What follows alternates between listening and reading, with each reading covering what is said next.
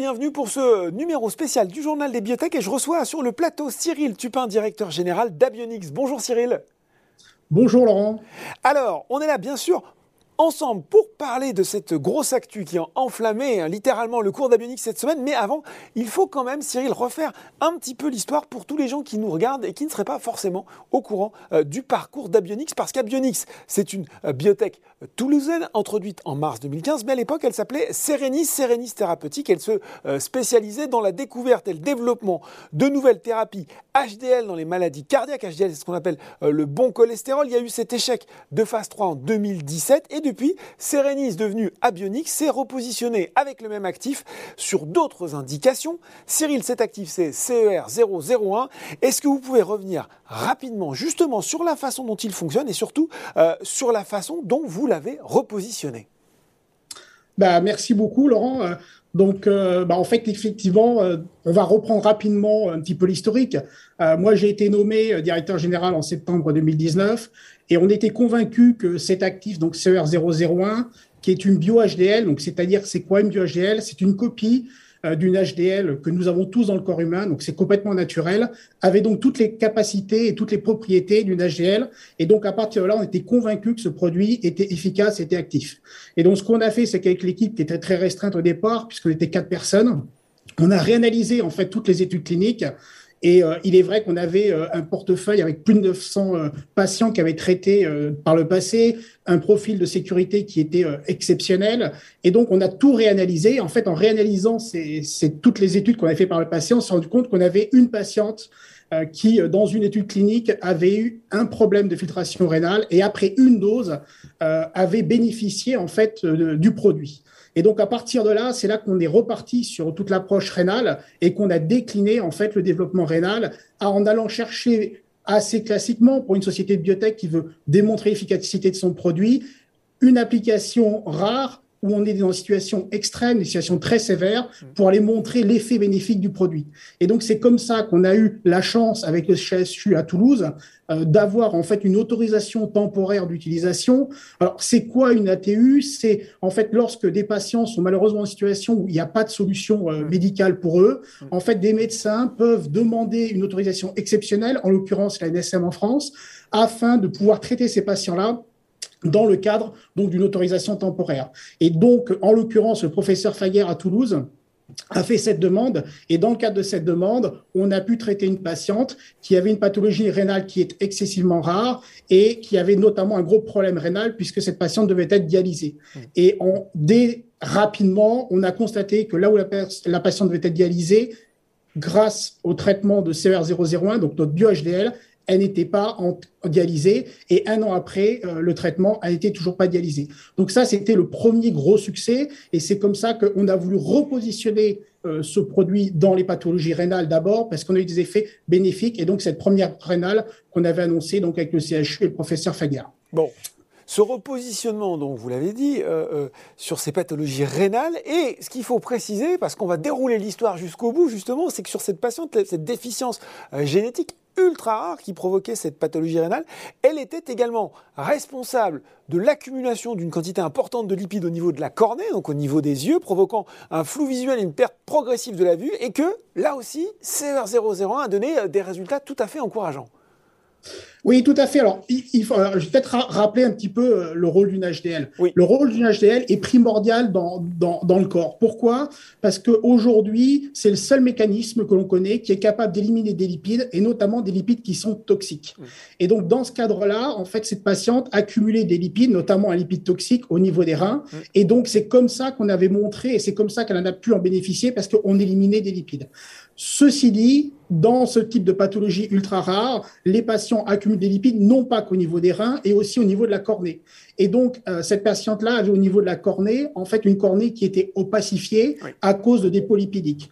Et là où ça a été euh, quelque chose de complètement inattendu, qui, était vraiment exceptionnel de, pouvoir le, constater et d'en discuter avec, euh, avec le professeur, c'est que cette personne-là a eu en fait un effet donc de notre produit, le CR001, donc notre bio-HDL, au niveau de la cornée, qui lui a permis de retrouver une clarté visuelle et de perdre ce trouble visuel donc qu'elle avait. Et donc ça voulait dire quoi? Ça veut dire qu'on avait été au niveau de la cornée avec notre produit, chercher des lipides et être capable en fait de les enlever au niveau de la cornée pour leur donner une vision euh, clarifiée. Et donc ça, c'était quelque chose qui était très important. Et c'est donc à partir de là qu'on a découlé et qu'on a voulu orienter la société euh, vers la partie ophtalmologique en plus de la partie rénale. Bon, alors voilà, on a refait tout, le cheminement, mais c'était, c'était utile hein, pour bien comprendre justement euh, ce dont on va parler maintenant. Euh, on avait donc Serenis Biotech positionné dans les pathologies cardiaques au tout départ, et puis maintenant on a Abionix Biotech spécialiste en devenir, notamment des infections ophtalmologiques impliquant les lipides. C'est ça, Cyril, qui explique finalement l'annonce cette semaine du rachat d'Iris Pharma. Quelle est tout simplement votre ambition derrière cette acquisition? Alors l'ambition, elle est très importante, l'ambition, elle est très forte euh, aujourd'hui à Bianix.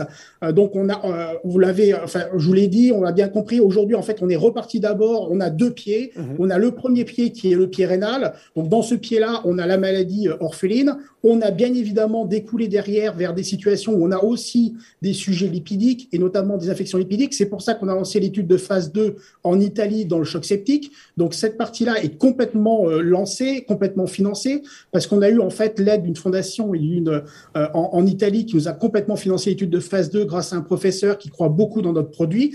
Et donc, après qu'on avait sécurisé ce premier pied, l'idée, c'était d'aller chercher qu'est-ce qu'on pouvait faire sur la partie ophtalmologique, qui était donc le deuxième pied de la société sur lequel on voulait s'appuyer de façon importante. Et donc là, l'idée a été de dire, allons chercher, une fois qu'on avait les résultats chez cette patiente-là à Toulouse, allons chercher le leader euh, ou l'un des leaders mondiaux au niveau euh, au niveau préclinique et mhm. clinique pour en fait identifier et faire des, des, des, résultats, enfin faire des études et pour pouvoir montrer euh, un effet. Et c'est donc là qu'on s'est tourné naturellement vers Iris, qui est quand même le leader européen, qui est reconnu mondialement notamment pour sa compétence en préclinique et notamment tout ce qui est pharmacocinétique, et qu'on a fait avec eux un certain nombre d'études de, précliniques pour identifier quels étaient les atouts et quelle était la partie innovante dans notre biomédicament donc pour l'ophtalmologie. Et c'est ainsi qu'on a annoncé en fait au mois de septembre cette année qu'on a vu des résultats qui étaient euh, très encourageants au niveau du VIT et donc tout naturellement quand on a eu ces résultats, qu'on a discuté avec l'équipe d'Iris, eh ben, la conclusion a été de dire bah, écrivons une histoire ensemble parce mhm. que eux de leur côté euh, étaient très surpris euh, des effets importants, des résultats qu'on avait. Et c'est une société qui euh, date depuis plus de 30 ans, qui a été créée par le fondateur Pierre-Paul Elena, qui est aujourd'hui dirigé par Yann Quintric. Et en fait, ces gens-là ont, ont, vu plus de 5000 produits dans le cadre de leur développement. Ils ont mis plus de 70 produits sur le marché pour le compte de clients. Et donc, compte tenu de leur savoir-faire et de leur connaissance, lorsqu'il a été conclu que le produit avait des effets très encourageants, très importants par rapport à toute l'expérience qu'ils avaient, on a dit bah, pourquoi on n'écrirait pas une histoire commune? Et c'est pour ça, et c'est comme ça qu'est venue euh, l'idée de se rapprocher euh, avec euh, donc Iris Pharma. Mmh.